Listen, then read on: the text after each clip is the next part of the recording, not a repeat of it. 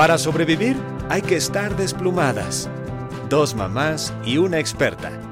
Hola, ¿cómo están? Bienvenidos a otro programa de Desplumadas, dos mamás y una experta sin filtros. Nuevamente tenemos un invitado de honor, es el doctor Pablo Mayer. Él es médico cirujano por la Universidad de Anáhuac, psiquiatra y psiquiatra infantil y de la adolescencia por la UNAM. Eh, con sede en el Instituto Nacional de Psiquiatría, Psiquiatría Ramón de la Fuente, maestro en Ciencias Médicas por la UNAM. Actualmente realiza trabajo académico en la Universidad Autónoma Metropolitana Lerma y en el Hospital Psiquiátrico Infantil Juan N. Navarro, teniendo como línea de investigación las lesiones autoinfligidas con fines no suicidas y entrevistas diagnósticas en psiquiatría infantil y de la adolescencia. Hoy vamos a hablar sobre mitos y realidades de los medicamentos psiquiátricos, que es un tema muy interesante que tanto Odette como yo, bueno, más Odette obviamente, pero yo sí he pasado por eso con mi hijo Sebastián. Entonces, bienvenido Pablo a Desplumadas. Hola, muchas gracias por la invitación. Gracias por estar aquí. Ay, muchísimas gracias que aceptaste venir, Pablo. Yo tengo el honor de trabajar en equipo con él en algunos casos de manera interdisciplinaria la verdad es que con él he tenido excelentes resultados en esta, pues digamos, diada, terapia, medicamento, que es muchas veces lo ideal en ciertos casos. Y la verdad me da muchísimo gusto que esté aquí con nosotros, porque es un doctor que tiene una parte humana lindísima, ¿no? O sea, hay doctores que son como muchísimo más serios, más científicos, y él tiene como toda esta parte, obviamente, pero también tiene esa calidez y esa empatía que eh, no caracteriza a todos los médicos, pero él sí, y me da muchísimo gusto que esté aquí con, con nosotros, ¿no? Y la verdad es que este programa surgió a raíz de que hicimos el programa de adicciones, en el que surgió ahí, perdón, en el que surgió ahí como esta parte de que si los medicamentos te hacen adicto, ¿no? Y para toda la vida. Y entonces, sí. y en general yo en mi experiencia profesional como terapeuta, no soy de las personas que, no soy de las terapeutas que manda siempre por default, así de, no, ve y medica a tu hijo y después empezamos terapia. No, solamente en algunos casos, pero eh, creo que es una de las grandes, creo que es uno de los grandes retos que los papás acepten ir con un médico para que mediquen a, sus hijos o a ellos mismos, porque creo que hay muchísimos mitos alrededor, información falsa y entonces, bueno, padrísimo que estés aquí, Pablo, para poder hablar de todos estos mitos y realidades de los medicamentos psiquiátricos en general. No, gracias Ana, gracias Débora, gracias Odette, también es ha sido un privilegio trabajar contigo en, este, en los casos que tenemos y, un gusto ahora platicar desde una manera como más informal y poder hacer estas cosas que son tan importantes que se llaman, o sea, digo, mm, Odette seguramente lo sabe y ustedes también si tienen esto, pero estos procesos son importantísimos que se llaman psicoeducación, son procesos psicoeducativos y son básicos para, la, para, para dejar de este, de hacer ver a la salud mental como un tema tabú que no se habla, ¿no? La, la desestigmatización de la salud mental es muy importante y les aplaudo que tengan un programa como estos. Muchas gracias. A ver, Pablo, ¿nos repites qué es eso de la educación? ¿De qué, qué fue lo que dijiste? Porque hasta puse cara de ¿what? Porque no, no sé, y yo, yo tengo tres hijos, estoy embarazada cuarto, entonces llevamos un año en encierro, siento que todos nos estamos volviendo locos y la verdad es que estamos, estamos desesperados, ¿no? Pero ahora sí que, pues, le informe, qué eh, mejor que estar bien informado. Esto que ustedes hacen, además de estar muy padre, se llama psicoeducación. O sea, están generando una, una educación, transmitiendo información a una población que no necesariamente está educada en este tema. Este, y, lo hacen a través de personas que están educadas en el tema, ya sea, no sé, si hablan de adicciones, supongo que Odette tiene más este conocimiento que el resto de la población, entonces es una parte de, este, de educación. Y es, o sea, y la psicoeducación es como la piedra angular para la desestigmatización de la salud mental. La estigmatización de la salud mental, pues eso es así, es como el, este, no, no, este, los psicólogos son para locos o los psiquiatras está tan mal que quiere un psiquiatra, cuando en realidad este, nunca nadie te dice nada si estás empezando a correr porque quieres tener un estilo de vida más saludable y es tan importante como ir, eh, y, el ir a terapia es tan importante como eso, ¿no? Entonces, eso, a eso es a lo que me refiero con psicoeducación y Bien, high five. Bien, bien, bien, bien, Entonces, lo hemos hecho muy bien. Wonderful, ok. A mí me gustaría empezar con una pregunta que es así como, ah, la odio, una frase, ¿no? Y que, entonces, lo voy a decir primero de manera informal, el no, no vas al doctor, es que échale ganas. O sea, el échale ganas, a mí como terapeuta me... ¡Ah! O sea, sí, sí, sí. No, es que con que le eches ganas, ¿no? Entonces, a mí me gustaría empezar como desestigmatizando esta cuestión, Pablo, entre lo voluntario, lo involuntario y cómo, digamos, el, el cerebro es tan importante en esta cuestión de las emociones, de la regulación de los estados de ánimo, de la conducta, y cómo a veces hay procesos en los que, pues por más ganas que le eches, puede no funcionar. A mí me gustaría que empezáramos con eso. Claro, este, sí es odiosa esa frasecita de échale ganas y es más odiosa cuando te cachas a ti diciéndola. Este, eh, pero miren, yo siempre trato de hacer un, símil. Eh, cuando veo a niños, generalmente que caen en eso como de, y de verdad necesito un medicamento, y, o no, que le eche ganas y yo creo que solito puede, y todas esas cosas, yo le digo, bueno, imagínate que esto no fuera una depresión, no fuera un trastorno de ansiedad, o no fuera un, este, un trastorno por este, déficit de atención o hiperactividad, sino que fuera asma. Y entonces que tú le digas a tu hijo, échale ganas, controla tu broncoespasmo. O sea, controla el que no se te cierre la tráquea y que no puedas respirar, échale ganas. Entonces, básicamente lo mismo. Lo único es que, pues, aunque lo estás viendo todo el tiempo, no estamos educados en los síntomas y entonces no estamos este, haciendo o no estamos viendo el, el ahogo y entonces es como hay menor preocupación, cuando en realidad el agua está hasta acá arriba, asfixiado, peor que como si tuviera un ataque de asma, ¿no? O un broncoespasmo terrible. Entonces, yo creo que lo primero es que si nosotros vemos eh, esta frase como de, de, de échale ganas, como yo le digo, o sea, de, oye, son enfermedades, son problemas de salud muchas veces yo les tengo que decir a, mis pacientes o a, los papás de mis pacientes, oye, yo no soy chamán, o sea, no,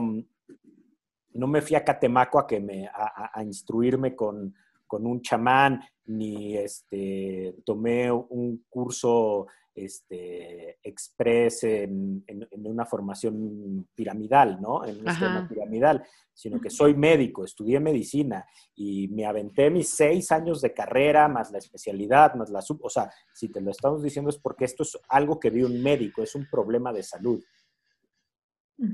¿No? Sí, yo creo que dijiste ahorita algo súper importante, que no estamos educados en los síntomas, o sí, sí fue algo así, ¿no? Sí, sí, sí. Porque o sea, yo el, episodio pasado les platicaba de una persona muy cercana a mí que pues tuvo, bueno, problemas de adicción y pues eso obviamente lo llevó a como, pues como a muchos más problemas de la mente, ¿no? Y la verdad es que las personas cercanas, ella como que pues, o sea, como que nada más sabíamos que había algo mal, pero yo creo que de inicio, mientras ella estuvo chiquita, ajá, cuando, cuando ella fue chiquita, porque ahí es como que viéndolo en retrospectiva, pues sí te das cuenta que pues ella traía como pues temas, pues, pues de su cabeza, pero que no se le atendieron a tiempo, porque pues era así de, pues no, se le va a pasar, no, pues es traviesa. Ahorita creo que está muy de moda el no es hiperactivo, déjenlo, ¿no? Y conozco una, o sea, tengo otra amiga, igual que su hijo era súper hiperactivo, lo llevó con un neurólogo y no me acuerdo qué tantas cosas le recetaron y el pobre niño pasó de ser una bala a de veras estar tumbado en un sillón. O sea, lo veíamos, lo invitábamos, lo, y de veras el niño nada más se la pasaba así sentado como un mueble. Entonces, pues ahí todas las mamás también decíamos, oye, pero es que a dónde lo llevó, que mira, o sea, ahorita ni siquiera quiere convivir. Entonces, yo creo que también esos son los temas que, pues por los que uno, o sea, como, como papá, pues dice, oye, no, ¿cómo voy a medicar a mi hijo si, o sea, va a pasar de ser una persona súper hiperactiva a estar tirado en, un, en una silla y no querer jugar con sus amigos? yo quisiera comentar también mi experiencia. Lo que pasa es que yo tengo un niño de 24 años. Él se está graduando eh, este año, este semestre, su último año de universidad. Sebastián eh, tiene TDA con hiperactividad y tiene un poco de Asperger. Entonces, yo sí ya me eché todo el round de un niño chiquititito que no se sentaba para nada, cómo llegué con, o sea, parte, por ejemplo, de lo que tú decías, este, Debbie, de, o sea, ¿qué está pasando? ¿Que por qué el niño está tirado ahí? O sea, hay una parte de que tú vas tratando diferentes medicamentos, si quieres, que te van ayudando, y no todos son perfectos para tu hijo o tu hija tienes que ir viendo cuál sí funciona. O sea, si es un proceso que por lo menos yo lo viví. O sea, por ejemplo, el Sebastián tenía eh, el TDA con hiperactividad, entonces el estratera, por ejemplo, no le funcionó, pero le funcionó con CERTA. Entonces, yo no soy médico, pero lo que sí te puedo decir es que Ah, o sea, dos, son dos cosas. Uno, no es una enfermedad, por ejemplo, la hiperactividad no es una enfermedad, es una condición real, es una inmadurez, que es lo que yo aprendí. Entonces, también cuando veía el, tiempo pasar a Sebastián y que iba creciendo, todo iba cambiando. ¿no? O sea, cuando Sebastián llega a los 13, 14, era otro niño. O sea, a los 6 no se sentaba, ¿no? Y no podía leer así porque entonces estaba en otro lado.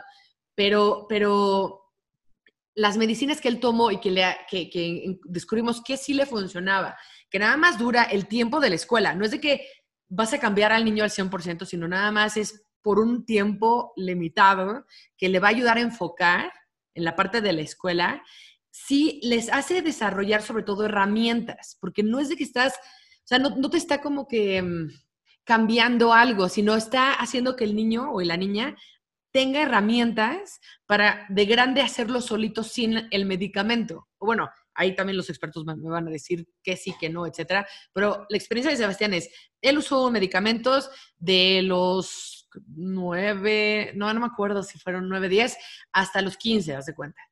Y llegó un punto que Sebastián ya no necesitó este, el medicamento porque ya había aprendido, gracias al apoyo de la medicina, ya había aprendido a tener estas herramientas que él solito, ya con su madurez y demás, y práctica, se ponía a sí mismo y él es un niño que ha podido estudiar solo porque estuvo eh, en Estados Unidos muchísimo tiempo y ahorita está en la universidad y está acabando y pudo lograr todo. O sea, toda esa parte que yo de chiquito lo veía y decía, no va a pasar, no va a pasar el año, no va a poder hacer cosas solo, sí lo puede hacer, ¿no? Entonces yo tengo como que con Odette, que así conocía a Odette de la Mora, o sea, hace siglos, siglos conocido desde la mora, cuando Sebastián estaba, Sebastián estaba en sexto de primaria. Imagínate, y ahorita está saliendo de la carrera. Entonces, es, por eso es mi hermana aquí, o desde la mora. Este, pero, o sea, de verdad la conocí porque dije, bueno, ¿qué está pasando? ¿Qué podemos hacer? ¿Cómo podemos ayudarle? Y ha sido como todo un proceso y una guía y un coaching, si quieres, este, de muchas personas para que los niños este, estén mejor. Pero sin duda, en, esta historia de, éxito de Sebastián hubo eh, medicinas en, algún momento y, específicas. Entonces, digo, no sé, Pablo, ¿tú qué opinas de esta historia o cómo la veas? Pero a mí sí me funcionó.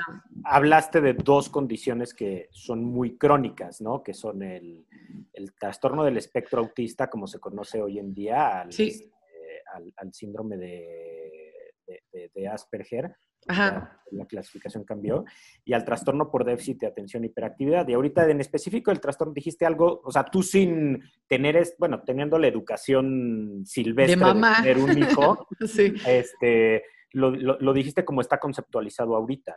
Lo que hay es que hay Antes se clasificaba, tú lo, lo dijiste cuando dijiste, trastorno por déficit de atención con hiperactividad. Antes se clasificaba así, se clasificaba trastorno por déficit de atención e hiperactividad, este, de predominio inatento, de hiperactivo impulsivo o mixto. Ahorita eso ya no se usa. Ahorita Ah, lo que haces es con presentación actual hiperactivo o con predominancia sintomatológica hiperactivo impulsivo, inatento o, o combinado, porque sí, a lo largo de la vida, y lo dijiste tú solita, al principio era un niño muy hiperactivo y ya de adolescente ya no tanto. Y es porque es así, porque esa es la presentación normal de los síntomas. Ah, lo- ok. Lo que hace el medicamento, y lo dijiste también muy bien lo que es el medicamento, o sea, casi casi que dijiste mi speech que... Ay, no, no, no. Se ve que eres una mamá muy educada de, de doctores, ¿no? De, a ver, esto le va a dar, le va a ayudar a tener las herramientas para poder funcionar más adelante. Ok, ¿no? ok. Para, pa- para, para poder tener las herramientas. Y a ver, o sea, a ver, los que somos inatentos, eh, vamos por la vida siendo inatentos, así tengamos casi 40 años, o más de 40 o, o- o- o 24 como tu hijo. Tu hijo sigue siendo inatento, lo único es que ahora Sí. tiene las herramientas para poder salir adelante. Por ejemplo, este, yo no puedo salir de mi casa sin un ritual de llaves, cartera, celular. O cuando podía ir al club antes de esta pandemia, allí iba al club, Ajá. agarraba y hacía mi maleta y empezaba, a ver, calzón, calcetines, camisa, pantalón, cinturón, zapatos. Y ya los enrollaba y los metía a la maleta, ¿no? Entonces tú también tienes este, esto. Sí, sí, sí, sí, sí, claro. Y yo y el 7.5% de la población, o sea, no Claro. es algo raro. Sí, sí, sí, sí. En mi familia hay muchos. El 4.7% sí, sí, 4.7% de la población. O sea, sí es, o sea, somos muchos. Exacto. ¿no? Eh, y lo que pasa es que llegamos a una remisión sintomática. Ya no tenemos síntomas, pero nos cuesta trabajo llegar a la remisión funcional. Y para llegar a la remisión sintomática fue muy importante el, el medicamento, Claro. porque el medicamento sí disminuye la hiperactividad, aumenta la, la, la tensión y entonces se puede funcionar. Pero el medicamento para el trastorno, a ver, para el, de- para el trastorno por déficit de atención e hiperactividad en México hay tres medicamentos, básicamente, que son el atomoxetina, el metilfenidato y la lisdexanfetamina. El, Ok. el- el- el- la atomoxetina es el estratera, Mm. el metilfenidato es eh, Ritalin, Tradea y Concerta. Y la lisdexanfetamina es el Vivance. La lisdexanfetamina es el más, este, podríamos decir como el más nuevo, Ujú. pero en realidad no es tan nuevo porque lleva mucho tiempo existiendo en otras partes del mundo. Y en México tendrá cinco años que llegó al Ah, ok, ok. que hay hasta algoritmos de tratamiento para ver cómo los vas tratando y todo. De hecho, aquí en México se hizo, junto con el resto de Latinoamérica, el algoritmo latinoamericano para el tratamiento del trastorno por déficit de atención eh, e hiperactividad. Ujú. Y está, o sea, digo, y, y- y- lo que pasa es que no son recetas de cocina, son camisas hechas a la medida. Exactamente. ¿no? Y, y lo que ahorita decía Débora es de que eh, ven el contraste, ¿no? De, y ahora estaba todo aplastado. Híjoles, yo ahorita les digo, es que a lo mejor estás juzgando, o sea, dime, ¿de verdad está todo aplastado o estás juzgándolo de una manera en donde estás teniendo el contraste de la bala que tenías Claro. con un niño que no está bala y que se puede quedar toda la comida sentado comiendo, sí, este, o juega y no está gritando como sirena de ambulancia por todos lados, y Claro. entonces tú dices, híjoles, me cambiaron a mi hijo. No, tu hijo está sintomático. Sí, ¿no? acabas de decir algo importantísimo, Mm. que esto que dijo Debbie es uno de los principales este, mitos. Por ejemplo, Es que y ahorita nos dice Pablo cuándo medica y cuándo no, pero yo les voy a decir cuándo yo mando con un doctor como Pablo y cuándo no. Yo, por ejemplo, como psicóloga, uno sopesa como si los síntomas afectan la calidad de vida De- del niño y le impiden que funcione, o del adulto, que Sí. funcione en su trabajo, en su escuela, en sus relaciones, y por supuesto si pone en riesgo su vida, ¿no? Ah. Cuando estamos hablando, por ejemplo, de niños hiperactivos, yo tengo niños hiperactivos que se suben al techo, a árboles, escaleras, juegan con líquidos, le meten la mano al perro del vecino que ni conocen, corren, se cruzan las calles.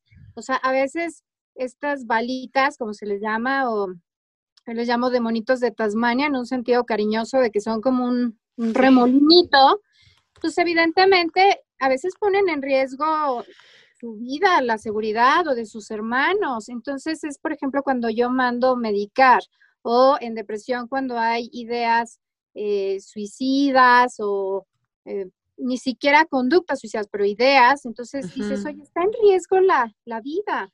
O niños que van em, como con esta etiqueta de te salió mal, se te olvidó, eh, lo hiciste esto, no pusiste atención, hazlo bien. Y entonces es también, no recuerdo ahorita el número exacto en estas investigaciones, pero un niño, por ejemplo, con déficit de atención recibe muchísimos más, pero miles más comentarios negativos durante su, su infancia en edad escolar que un niño que no. Entonces, al final del día van creciendo con una autoestima eh, mermada, ¿no? Entonces, yo, son los casos cuando, y en ansiedad, por ejemplo, ahorita que decía Pablo de el broncoespasmo, pues, si te da un ataque de pánico, a veces no puedes respirar. Y ese sí se ve, y aún así hay veces que los papás no quieren eh, darle esta alternativa a sus hijos. Entonces es cuando yo los mando, y a mí me encantaría que Pablo nos pudiera decir, eh, porque muchos de los médicos con los que yo trabajo, incluidos Pablo, le puedes mandar a un paciente y pueden medicarlo o no. Si me, si me explico, o sea, no necesariamente los mandas y los medican, o sea, les hacen unos estudios, los evalúan de manera clínica. A mí me encantaría, Pablo, que tú nos dijeras, tú cuando decides si la persona necesita como esta camisa la medida y bajo qué circunstancias y por qué es importantísimo a pesar de los efectos secundarios, ¿no? Que pudiesen existir en cualquier medicina.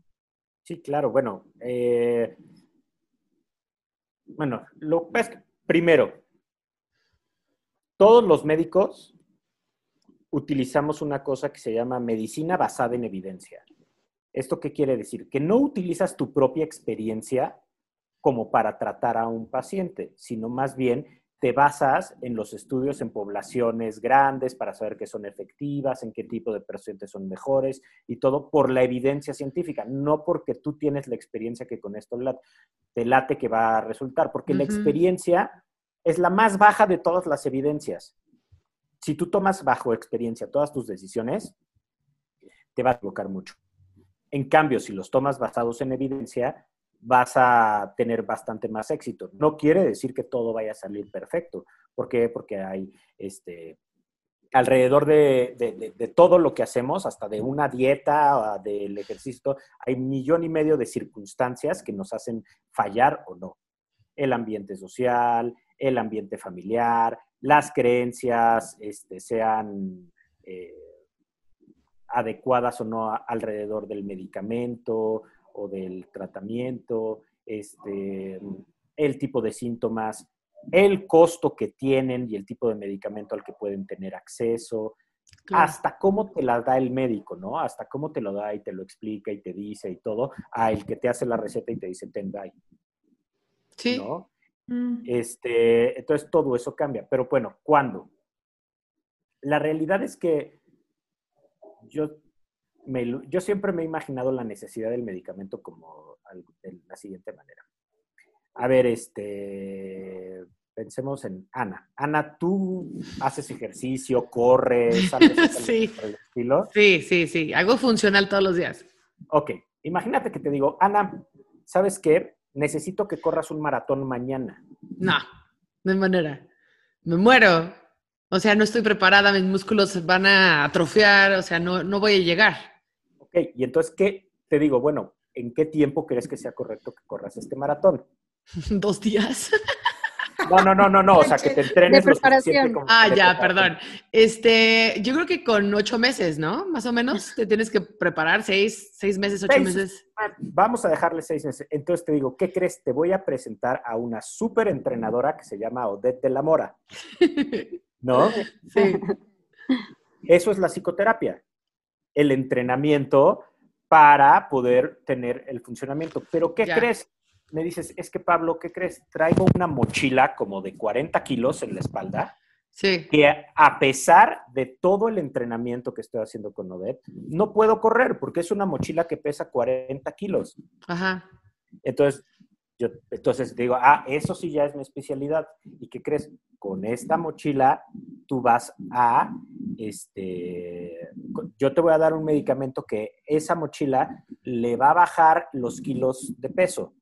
A lo mejor se queda en cero, o a lo mejor en cinco, o a lo mejor en ocho, o a lo mejor en uno, pero vas a ver, pero, pero va a aligerar la carga. Okay. Va a pesar menos. Ok, ok, ok. Y entonces, ODET va a poder darte el entrenamiento adecuado como para que puedas este, sí, correr. Completar, completar la meta, que es el maratón. Ok, ok. ¿No? Más o menos así. Está claro eso, este, sí. O, o, lo que pasa más seguido es que el entrenador ODET dice, oye, tengo a este corredor que no va a llegar al maratón porque trae un mochilón. Entonces te lo mando para que le quites eh, eh, para, para, en, el, en, el, mochilón. O sea, puede pasar de las dos veces. Y básicamente sería eso. ¿Cuándo entrenar? A pesar de la psicoterapia, a pesar de los cambios que se han hecho, a pesar de todo. Ya. El medicamento es necesario para poder llegar a una remisión sintomatológica y esto aligera el trabajo tanto, de el, este, tanto del paciente como del terapeuta este, o para, eh, para la familia, ¿no? Porque hay, hay, hay, trastornos que en realidad no los padece el paciente, sino los padece eh, la familia más, ¿no? Claro, a mí me encantó tu metáfora del maratón porque yo la uso. Sí, está con niños. Y yo no hablo de mochilas, yo hablo pues de algunas dificultades y entonces les digo que, por ejemplo, la escuela es un, porque un maratón lo corres más o menos tres, cuatro, cinco horas, más o menos lo que dura un, horario de colegio, un poquito más. Entonces le digo, los niños corren un maratón todos los días. Con que traigan una uñita enterrada, una piedrita en el zapato, deja tú un tobillo inflamado, la, de la mochila de 40 kilos, un desgarre en el chamorro. O sea, a mí no me gusta caminar con una uña enterrada, pero ni a la esquina. Entonces, ¿cómo vas? O sea, vas caminando, pero vas como cojeando y de malas y con dolor.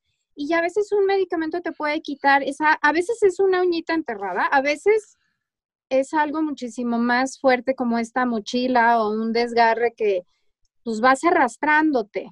Y esta, esta sensación que yo le llamo sentimientos de insuficiencia, o sea, como me esfuerzo, me esfuerzo, le echo ganas, le echo ganas y siempre termino en último lugar y siempre se me pasó algo, es algo que lastima muchísimo. Entonces, hay que aprender a correr, hay que tener este entrenamiento en terapia, pero muchas veces se necesita. Yo en lo personal, yo vengo de una escuela muchísimo más humanista y la construcción social y el ambiente. Y, y yo empecé a trabajar con, con, una socia, Fernanda, que estuve muchos años con ella muy feliz, de, eh, trabajando juntas. Y la verdad es que ella venía de una escuela muchísimo más fisiológica, ¿no? De más medicamento. Entonces, e, ella cuando me mandaba niños que ya estaban medicados a terapia, yo veía mucha diferencia entre los niños que, digamos, ya me llegaban medicados, bien medicados, y los que no. Los niños que ya estaban bien medicados, todas estas habilidades, estrategias, las tomaban como muchísimo más rápido y los efectos de la terapia eran muchísimo más notorios que los que no. Con los otros era esto de, exacto, vas el entrenamiento, vas el entrenamiento y, no ves los cambios tan notorios. También evidentemente hay personas que cambian sin medicamento, pero esto es dependiendo de cada quien y no podemos generalizar.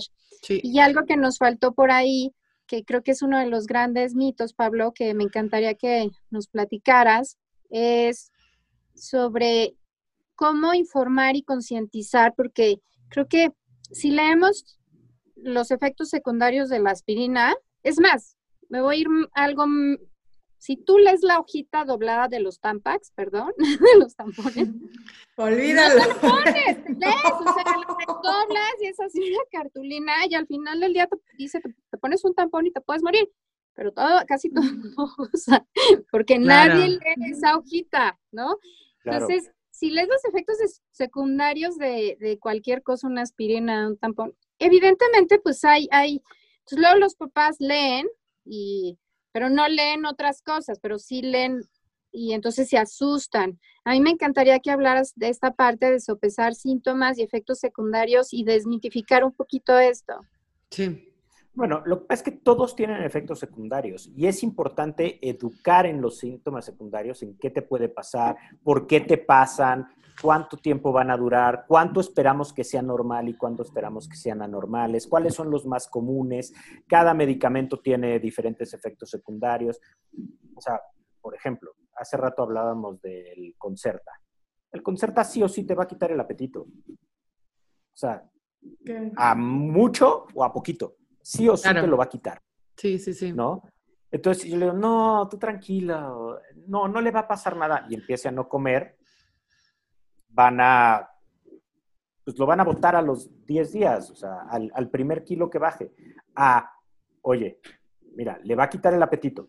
Y es posible que también les, no, no duerma muy bien. Pero ¿qué crees? Si tú lo tienes haciendo ejercicio, si se lo toma después de los alimentos, o sea, si, si no le cae en la, en la barriga vacía, en la panza. Sí, sí, sí. Este, y si se está moviendo y tú le dejas comer lo que quiera, vas a ver que vamos a mantener un peso adecuado y que va a estar adecuado y que va a tener menos y que cada vez va a ser menor este efecto secundario, pero que siempre lo estaremos monitoreando y que vamos a estar monitoreando también cómo están su peso, su talla, sus curvas de crecimiento y demás, y vas a ver que no va a haber ningún cambio si va a comer menos. Es chistoso porque Sebastián tenía concerta y nunca tuvo ese problema. o sea, toda su vida ha comido como si no hubiera mañana, ya sabes, cada tres horas y dices, ya deja de comer. Pero, pero sí, siempre tiene efectos secundarios, pero son todo lo tienes que poner en una balanza. Este, son, en mi punto, mucho menos que los beneficios. Entonces, los beneficios son enormes. Entonces, sí, y están aprendiendo y su autoestima sube y se sienten capaces. Entonces, vas formando una persona que cree en sí mismo y eso no tiene precio. O sea, para mí eso, o sea... Pero, ¿saben qué? Perdón, es que, o sea, yo creo que eso es lo que nos tienen que explicar a las mamás. Digo, tú, Ana, porque pues bueno, ya tuviste todo el tema con Sebastián, eres una experta, o sea, digo, de los 9 a los 15, digo, pero por ejemplo, yo, que el único caso que vi fue el de este amiguito, y pues cuando le preguntábamos a la mamá, es que, ¿qué es? Sí nos dijo el nombre de lo que estaba tomando, no sé qué era, pero no nos pudo explicar nada más. O sea, no nos pudo explicar, por ejemplo, esto que dijo Odette, ¿no? De, oye, yo los mando con Pablo ya cuando veo que ya son un peligro para ellos, ¿no? O sea, cuando ya su salud, o sea, cuando su persona está en peligro, pues ya va más allá de lo que yo puedo hacer por ellos y necesito que, o sea, un acompañamiento que en este caso, pues es la, la medicina. Este, y pues ahorita todo lo que está explicando Pablo, creo que es muy bueno saberlo, pero, o sea, la verdad es que ¿Dónde podemos encontrar esa información? Eh, ¿Cómo podemos nosotros explicarle a nuestros, o sea, digo yo ahorita pues porque ya lo sé, ¿no? Pero antes de esto, la verdad es que este tipo de pláticas en mis múltiples grupos de mamás, pues era así de, no, es que esta mamá no está haciendo lo correcto, la llevó con el doctor que no necesitaba, porque mira al pobre niño, porque, ¿no? O sea, lo juzgamos como, pues, como tú decías, ¿no, Pablo? O sea, de ser una bala a ser un mueble. Pero este niño sí era un peligro para él.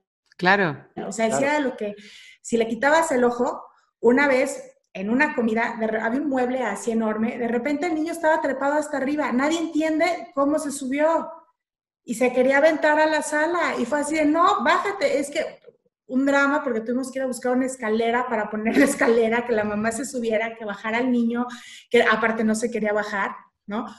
Pero, por ejemplo, si la mamá no se hubiera podido explicar esto, no, lo que pasa es que, oigan, pues lo llevé a esta terapia y en la terapia me dijeron que pues ya en el momento en que el niño pues ya es así de peligroso para mí, para todo el mundo, pues lo, ahora sí que lo ideal es, ah, como que también te hacen entrar a ti en conciencia y también te educan.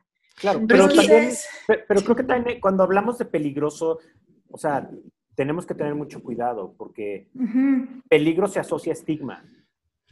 Y justo, o sea, a mí me, me, gusta más la palabra función, cuando su funcionamiento no puede ser alcanzado a pesar de todas las, este, de, de, todas las este, estrategias que se hayan hecho, ¿no? Bueno, y, no, y no es ni siquiera el último recurso. O sea, puede llegar a ser el primer recurso, pueden ser recursos a la par, este, pero pues cuando hablamos de funcionamiento, digo, pues, hablamos de funcionamiento social, de funcionamiento familiar, de funcionamiento académico. Exacto. con cualquiera de estos que pueden pasar y que pueden estar este, dispares, ¿no? Sí, un punto que, que, se me hace muy importante es este, que, que eh, o sea, lo que yo vi con Sebastián es que era un conjunto de cosas que tenían que funcionar para que él estuviera bien. Entonces, por un lado estaba, sí, la medicina, pero la medicina no es mágica y no viene a, solucionar todo.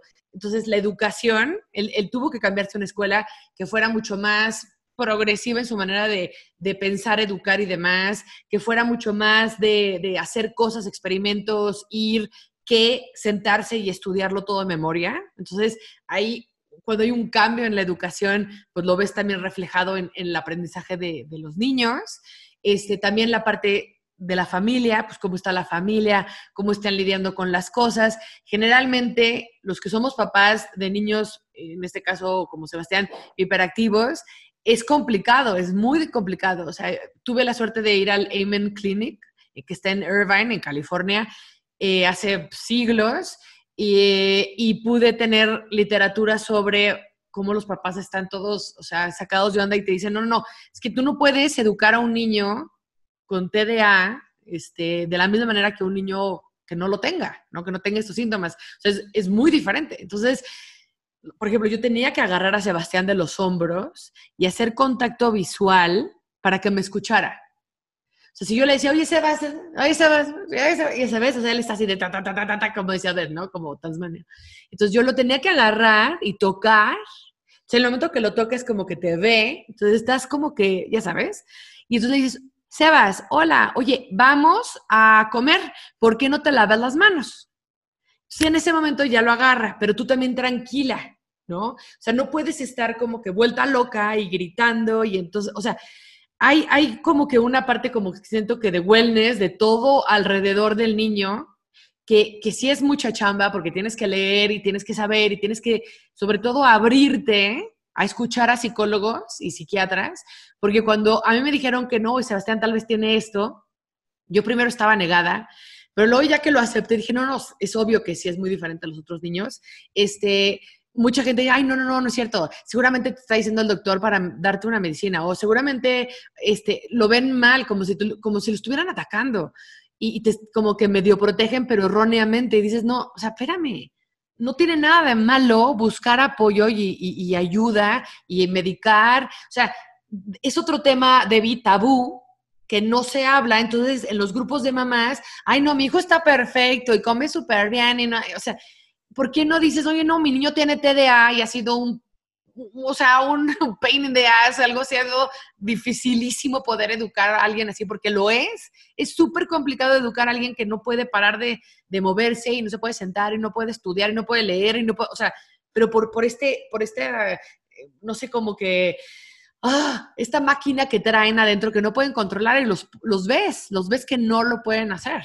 ¿Me entiendes? bueno, un, un criterio del TDA es parece que tiene un motor que lo está acelerando todo el tiempo. Exactamente. así, y, así lo dice literal el, el, DSM5, ¿no? Sí. el DSM4. Este, sí, ahorita dijiste algo que me da mucho... Es que el doctor le va a querer, seguro le va a querer dar un medicamento. O sea, como si a nosotros las industrias nos dan una lana para por mandar sí. medicamentos. Toma, doctor, gracias, gracias.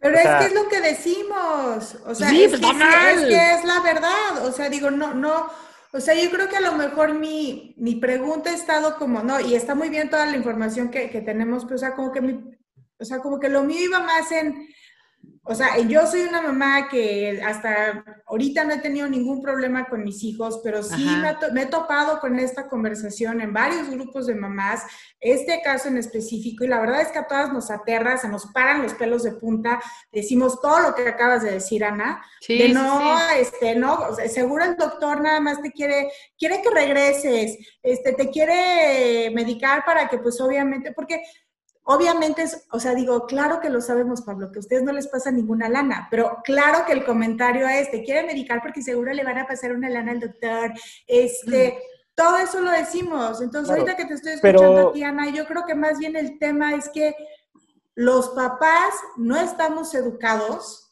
Totalmente a ver esos síntomas, es que tienes a toda la razón, ¿no? Entonces, ¿cómo podemos cambiar eso con este tema de, los mitos y realidades? Es que la culpa es de nosotros. O sea, la culpa es de nosotros los doctores. Te lo voy a decir por qué. Porque no estamos educando a nuestros pacientes. Ok. Ah. Nos invitan a, programas como este y decimos que no, porque, pues, oye, ¿cómo mi tiempo, mi tiempo vale? ¿No? Este, no, la culpa es de nosotros. Ok. Hay herramientas de psicoeducación en Internet bastas. O sea, la American Academy of Child Adolescent Psychiatry tiene sus manuales psicoeducativos. Este, la Asociación Psiquiátrica Mexicana tiene sus manuales psicoeducativos. El Instituto Nacional de Psiquiatría tiene sus manuales psicoeducativos. El, el Hospital Psiquiátrico Infantil este, Juan R. Navarro tiene sus manuales psicoeducativos. Este, hay que apuntar todo esto. No, pero hay, que, hay que traducirlos. No hemos, no, están los de No, no, o sea, traducidos. o sea, a gente normal como nosotros. Es que están dirigidos a ustedes, están, están dirigidos para ustedes. Pero ¿por qué no tenemos tanto acceso? ¿Por qué no sabemos? ¿Por qué no es algo que pues todo el mundo... porque no, porque la culpa es de nosotros los doctores, la realidad es eso, o sea, le voy a caer gordísimo a mis colegas. Este, esperemos que los que vean el, el, el, programa, o sea, no maten a Pablo. no me maten, pero... No, pero todas las mamás vamos a estar muy agradecidas. gracias. Pero la realidad es que no hemos hecho la chamba de psicoeducar. O sea, tenemos que psicoeducar. Este, a ver, por ejemplo, una duda que generalmente está en mi consultorio, ¿se va a volver adicto al medicamento? Ajá. Todo el tiempo está. Este, Va a depender toda su vida de eso. Va a necesitar. Exactamente, para, para, funcionar, va a ser toda la vida. Pues probablemente sí, probablemente no. No lo tenemos en la primera sesión. Pero entonces lo que tienes que hacer es esa toda información que tú ya utilizaste para dar la medicina basada en evidencias, traducírsela y pasársela a tus pacientes y a los familiares de tus pacientes, ya sean adultos o sean niños, porque las mamás de los niños también se enferman y también tienen problemas de salud mental y también hay veces que necesitan psicoterapia y, o también necesitan un medicamento y entonces tenemos que formar en la red de equipo psicoterapeuta, psicoterapeuta de la mamá, psiquiatra infantil, psiquiatra de adulto y eso lo único que va a hacer es beneficiar a la familia. ¿no? Pero es, sí, tal vez sí lo necesita y tal vez sí lo necesite durante mucho tiempo. Toda la vida, no sé, toda la vida es muchísimo tiempo. Sí. sí. Pero a lo mejor sí lo necesita de un, tiempo largo porque yo creo que se va, porque se puede tardar en adquirir estas, estas habilidades que puede tener. Ejemplo del TDA, ejemplo de depresión. Oye, ¿lo va a tomar toda la vida? No, no lo tiene por qué tomar toda la vida. Los esquemas actuales nos dicen que en un primer episodio depresivo el tratamiento es por un año. Y que es muy importante la reducción este, lenta del medicamento, o sea, la, suspensión gradual del medicamento. Sí. ¿Y por qué? Porque los estudios a seguimiento nos dicen que lo tome un año, lo tome dos o lo tome año y medio, la probabilidad de recaída es la misma. Pero si lo toma ocho meses o seis meses, sí aumenta la probabilidad de recaída. Entonces te vas a donde la probabilidad de recaída es la misma a largo plazo que a menor plazo, que ese es un año. Ok, ok. Entonces, mira, no sé, pero ¿qué crees? Puede caer ser de esos que sí tengan una, este, una recaída. Oye, ¿cuáles son las recaídas que esperamos? Pues mira, más o menos de los primeros episodios depresivos, el 70% tienen una remisión total y un 30% pueden llegar a tener una recaída. Y de ese 30%, el 50%, o sea, el 15% del total o el 50% de ese 30%, va a tener, o sea, les vas a dar un segundo tratamiento y la mitad va a, que es más largo, que inclusive puede durar de dos a tres años, y que después de eso lo vas a quitar y que va a, estar, o sea, y, ya no va a volver a tener una recaída, y hay otro que se va a cronificar. ¿Y qué crees? Es muy probable que sí lo necesite durante mucho tiempo o durante toda la vida como un diabético necesita toda la vida su glucemiante para poder mantener sus niveles de glucosa estables. Claro. Eh, ok, ok. En cuanto a la adicción, pues tenemos, a ver, los, usamos antidepresivos, o, o, sea, inhibidores selectivos de la recaptura de serotonina y tricíclicos y otros antidepresivos, ¿no? Ujú. que, que esos son como para la depresión y la ansiedad. Ejemplo, Prozac, ejemplo, Altruline, ejemplo, este, Mirtazapina, que es Comiter, ejemplo, Britelix, todos estos. Utilizamos antipsicóticos estabilizadores del ánimo. Ejemplo, Risperdal, ejemplo, este, Ciprexa, ejemplo, eh, aripiprazol, que se llama Motruxia. Este, utilizamos eh, antiepilépticos. Ejemplo, Epival, ejemplo, Tegretol, ejemplo, este, la, la Mictal, la motrigina. Este, eh, usamos estimulantes, ejemplo, ya dijimos Concerta, Conce- este, Concerta y Vivancé. Este, otros medicamentos no estimulantes para el TEDA, ejemplo, atomoxitina, que es para el TEDA. Estos cinco no tienen potencial adictivo. Inclusive A tomar nota. en el TDA, Exacto. este, Concerta, Vivance o Estratera, el hecho de que tú mediques a un niño que tiene trastorno por déficit de atención reduce drásticamente su riesgo de tener consumo de sustancias en el futuro. ¿no? Entonces, no solo no se está Maravillosa información. no solo Maravillosa. no se está volviendo adicto, sino lo estás protegiendo al consumo de sustancias. Bien, muchas hay gracias. veces que, y, y- y- pero creo que hay veces que les da muchísimo miedo darles el medicamento, pero les abren una chela y dicen que se la tomen enfrente de mí, en, Ah. en lugar que se las Ah. tomen. Les tengo noticias, se las toman Sí, enfrente de ajá. ti, lejos de ti. Entonces, sí. Ajá. Es ese tema del alcohol lo hemos no, tocado no. mil veces de que no puede ser ¿No? como los papás introducimos. O sea, no les damos, como tú dices, una medicina que les puede ayudar a estudiar y estar bien, pero ay, sí, tómate tu tequilito, pero enfrente de mí, o sea, Ajá. Verdad, o le das el medicamento y te dicen, bueno, oye, ¿y puede tomar? No, ¿Por qué? ¿Qué le pasa? Nada, pero, tiene dieci- pero tiene 16 años y Sí, no debe de exacto. tomar hasta los 18 aquí en México, pero si nos vamos a en Estados Unidos es hasta los 21. ¿Por qué? 21. Porque hasta los 21 años termina la maduración completa del sistema nervioso central. sí, no, estamos muy mal, la verdad. Entonces, ok, Ok. hay medicamentos que sí causan adicción. Benzodiazepinas, ribotril, tafil, este, alción, sí, tienen un potencial de generar tolerancia y abstinencia, que es un patrón que puede ser adictivo, ok. ¿no? Sí, sí existen. pero Oye, en ¿y ese caso, Lanvan? Pablo, explícanos por qué, aunque exista ese riesgo, muchas veces es importante tomar ese riesgo. O sea, sí existe ese riesgo de que se vuelvan, pero ¿por qué es aún así importante? A mí me encantaría que nos escucharan.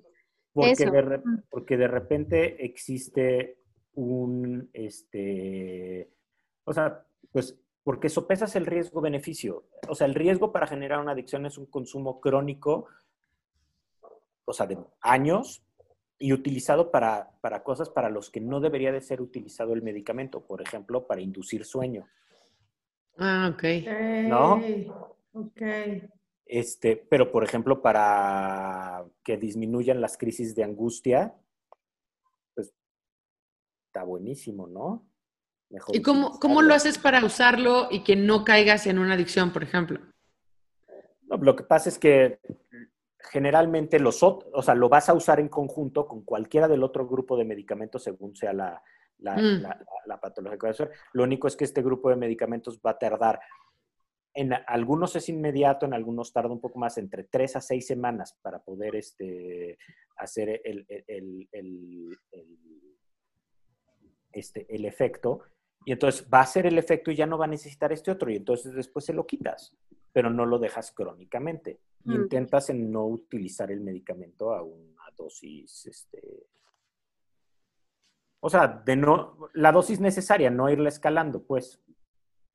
¿Y cómo es que, por ejemplo, yo o Débora, ¿no? que no tenemos eh, la educación de ustedes dos, eh, ¿cómo encontramos esta ayuda? Porque no, no siento que todos los doctores y todos los neurólogos o psiquiatras son, son igual de buenos, ¿sí me entiendes? Este, ¿Cómo podemos nosotros eh, decidir con quién ir, qué tenemos que ver o dónde podemos buscar como que una lista para de verdad tener como que la confianza de que si tú, Pablo, me dices, este, esto, esto es lo mejor para tu hijo, yo te voy a creer a ti, porque la verdad es que vienes recomendado de Odette y yo puedo ver, no sé, tu, etcétera, y tiene palomita, entonces, ok, va.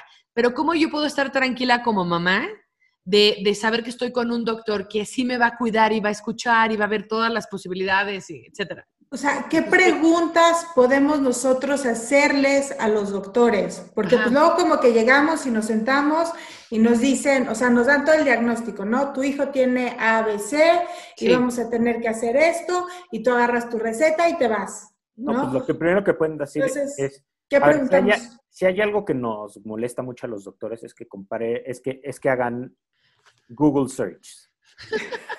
todas lo hacemos, todas, todo el tiempo. ¿Por qué?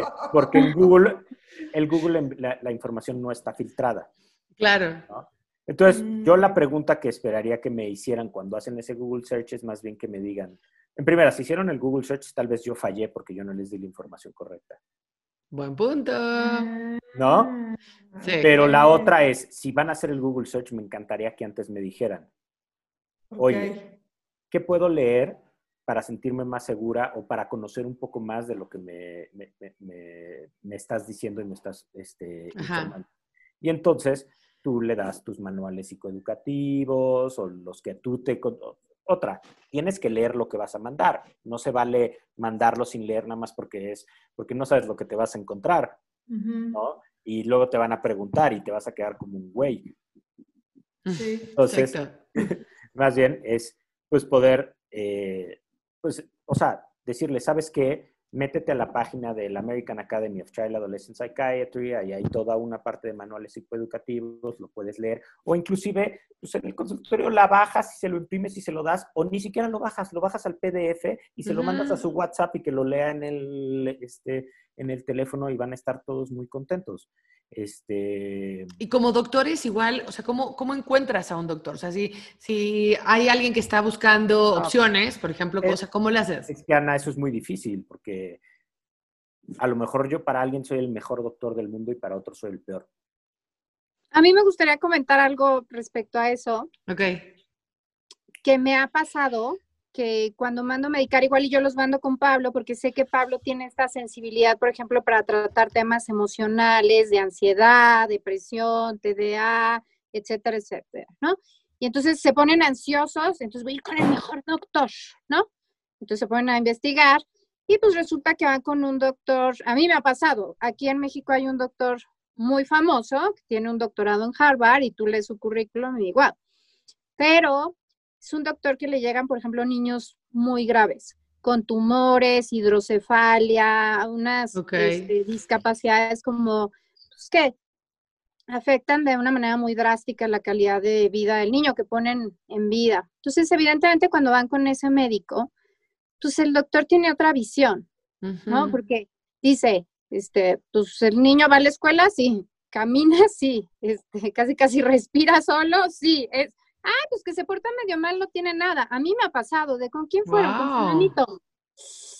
Pues evidentemente si acaba de atender a un pobre niño que está sufriendo hidrocefalia y tú le llevas a un niño que está tristón o es inquieto, su, su, su, percepción del doctor, pues evidentemente no es como su, su especialidad y evidentemente es un gran médico y evidentemente tiene muchos estudios, pero yo sí creo que debemos de ser como, este, más útiles a la hora de escoger un médico, que sea un médico, neurólogo psiquiatra, como Pablo, que se dedique a estos temas emocionales, porque a lo mejor te super recomiendan al que hace cirugía de cabeza, pero no va a ser tan sensible a estos temas como, evidentemente, como decía Pablo hace rato, que no se ven. Sí me, Sí. Sí me explico. Y que su, su modelo, su percepción de caso, pues es muy distinta a otro tipo de, médicos. O sea, yo sí pensaría que hay que buscar este em, como esta subespecialidad, por así decirlo, y que creo que cuando estamos hablando de temas emocionales o psicológicos, A mí me encanta recomendar con doctores como Pablos que te escuchan, que son empáticos, que son sensibles, que están abiertos a la, a la psicoeducación y no más déle esta receta y nos vemos en, Exacto. en tres meses, en dos años, ¿qué ha pasado? Eso está buenísimo. En dos años y que te contesten el, el WhatsApp si es una emergencia y que estén dispuestos. Pero bueno, no sé qué opine Pablo, que es el experto. Yo creo que lo que pasa es que habemos de todo. O sea, como te digo, puedo ser el mejor para alguien, pero el peor, el más nefasto para otro. Y hay químicas y hay cosas que, te gustan. A lo mejor hay gente que quiere el rapidito y ya. Sí, y hay el no que me quiere el torero, ¿no? Este, Exactamente. Entonces, depende. Porque, a ver, yo creo desde, o sea, lo creo sinceramente que no existe tal cosa como un médico eh, irresponsable o utilitarista o cosas así. O sea, la verdad es que es demasiada friega como para que caigas en ese utilitarismo. ¿No? Sí. Eh, creo que todo lo que hacen lo hacen creyendo que están haciendo lo correcto y, que, y, no, no, no, no, buscando, o sea, el, el, o sea, porque traemos clavado el primum non nocere, o sea, lo primero es no hacer daño, ¿no? Pero lo que pasa es que a lo mejor sus métodos o sus formas no son las que más te acomodan, pero alguien sí. Tienes toda la razón. ¿No? Sí. Eh, entonces, yo creo que vamos a estar, o sea, que van a estar bien, o sea, cuando van a encontrar. hay veces que sí es un peregrinar, pero también con los gastroenterólogos y también con los pediatras. Bueno, con los pediatras. no, no totalmente, con todos los doctores. Y tienes mucha razón. O sea, yo me acuerdo que conocí a varios neurólogos antes de llegar con el neurólogo que le ayudó a Sebastián y fue estupendo. Pero, pero es más, yo había llegado a esos neurólogos porque mucha gente me lo había recomendado, pero como su manera de, de diagnosticar o de decir no me, pues no era la mía. ¿eh? yo necesitaba a alguien como, como tú, un poquito, Pablo, que me explicara, que fuera empático, que, ¿me entiendes? Que entendiera, no nada más que me diera una receta, aunque puede ser que su resultado hubiera sido correcto, yo necesitaba más, ¿no? Más apoyo, más información, este, y pues sí es cierto, eso sí es cierto. Es un gran mito también de nosotros las mamás de que como que juzgamos de que no, estos doctores son de... Pero la verdad es que hay, hay de todo. Entonces hay que encontrar el que funcione más para ti, ya sabes. Sí, y tomarlo evidentemente así como dices tú de como un gastroenterólogo. O sea, y con respecto a lo que decía Debbie de los chats de las mamás, es como de, pues así como debemos de quitar el estigma de, o sea, nadie se siente mal como mamá de decir, ay, mi hijo se rompió el brazo y le puse una férula. Nunca nadie jamás va a criticar a esa mamá. Y tampoco debemos de criticar a ninguna mamá o ninguna familia o persona que diga, oye, yo me estoy atendiendo. Al contrario, o sea, qué bueno que está trabajando en lo más importante de su cuerpo, que es su cabecita, su cerebro. O sea, al final del día es como este gran sistema operativo que controla absolutamente todo y es lo más valioso y a veces en lo que menos quieren invertir, ¿no? Entonces, em, eh, debemos de crear esta cultura nosotras como mamás de, es parte de la salud mental y, y que así como vas al dentista que te saquen una muela y vas con el gastroenterólogo, pues vas con un psiquiatra o con un neurólogo para, porque quizá necesites una medicina que te ayude a funcionar mejor y yo pondría otra palabra que a mí me encanta, feliz, ¿no? O sea, qué más valioso que la estabilidad emocional y la felicidad, ¿no? Que no la da el medicamento. no la da el no, medicamento. No la da el medicamento. De acuerdo. Él te ayuda. Pero te da las herramientas para que. Quitar la tristeza no es lo mismo a dar la felicidad, ¿no? Exactamente. o sea, happy pills. No, no, hay. Sí, sí, sí. sí. Son las herramientas. Pues sí, no sé si, si quieren como que hacer como un resumen de, o sea, para las personas que están viendo, o sea, como, sí, un pequeño resumen de qué conclusión, qué puede hacer los papás, las mamás que están viendo y ven que sus hijos están eh, teniendo problemas de, diferentes y no saben qué hacer y no saben cómo apoyarlos. ¿Qué, ¿Qué les recomiendan? Yo recomiendo que se acerquen a quienes mejor conocen a sus hijos, que generalmente son las escuelas, Porque también ese es un miedo. ¿Cómo vamos a decir en la escuela? ¿Me lo van a tachar? No, claro que no. Sí. Las escuelas lo único que quieren es tener buenos alumnos y poderlos ayudar. ¿no? Y si, tu es- y si crees que tu escuela es eso, saca a tu hijo de esa escuela. Claro. ¿no? Sí. Porque o sea, sus maestras y las, la- o sea, son quienes están viéndolos en, en- en su día a día. Tú los ves en una burbujita que es tu casa, ¿no?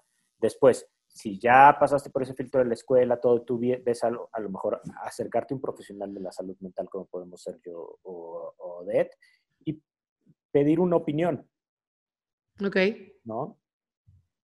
O sea, así como cuando te ves un grano acá vas al dermatólogo y pides una opinión, Claro. Dice, brother, es un piquete de araña que se te va a quitar en un rato y a lo mejor es un carcinoma de la piel, Ok. ¿no? Buenísimo. Oye, Pablo, y, y si la gente te quiere contactar a ti, ¿cómo pueden hacerlo? Eh, pues miren, la verdad es que no soy un muy mal usuario de redes sociales. ¿De mail, maybe? Lo tengo que cambiar, pero mi, este, mi mail, tengo dos mails. Tengo el, el- el- el- el mío del consultorio y de todo que es dr, así doctor.crio, arroba gmail.com Ujú. y el, univers- el de la universidad que es p.mayer, a- arroba correo.ler.one.mx. Sí. Sí, o contáctenos a cualquiera de nosotras para pasarles sus, sus datos, ¿no? Sí, yo de tu da, da también tus datos, pues ya que este tema como que es- viene mucho de caso tuyo, también este, compártelos otra vez, porfa. Sí, yo estoy en redes sociales como Odette de la Mora M en Instagram y en Facebook, que no es profesional, pero estoy como Odette de la Mora. Y en mi página es www.odetdelamora.com y yo también cerraría con esta parte de que se acerquen a, a los profesionales y que yo de verdad estoy convencida que los doctores como Pablo y otros colegas eh, que conozco de él siempre buscan el bienestar, tienen estos principios éticos y que se acerquen a nosotros y a ellos para platicar y buscar las mejores soluciones si hay algún tema que les gustaría resolver. Ah, bueno, y no dije lo más importante, creo, que es, a ver, ¿cuál es la mejor forma de darse cuenta? Que normalicemos las pláticas acerca de salud mental. Totalmente. O sea, porque, o sea, si normalizamos las pláticas acerca de, es que fíjate que tiene esta tosecita, ¿por qué no normalizar las pláticas de, lo veo apachurrado, lo veo triste, no está durmiendo? Porque entonces, ¿qué crees? Ya el trato mamá, mamá, amiga, amiga, amigo, amigo, familia, familia, dice, oye, fíjate que a nosotros también nos pasó eso y tuvimos esto, esto, esto.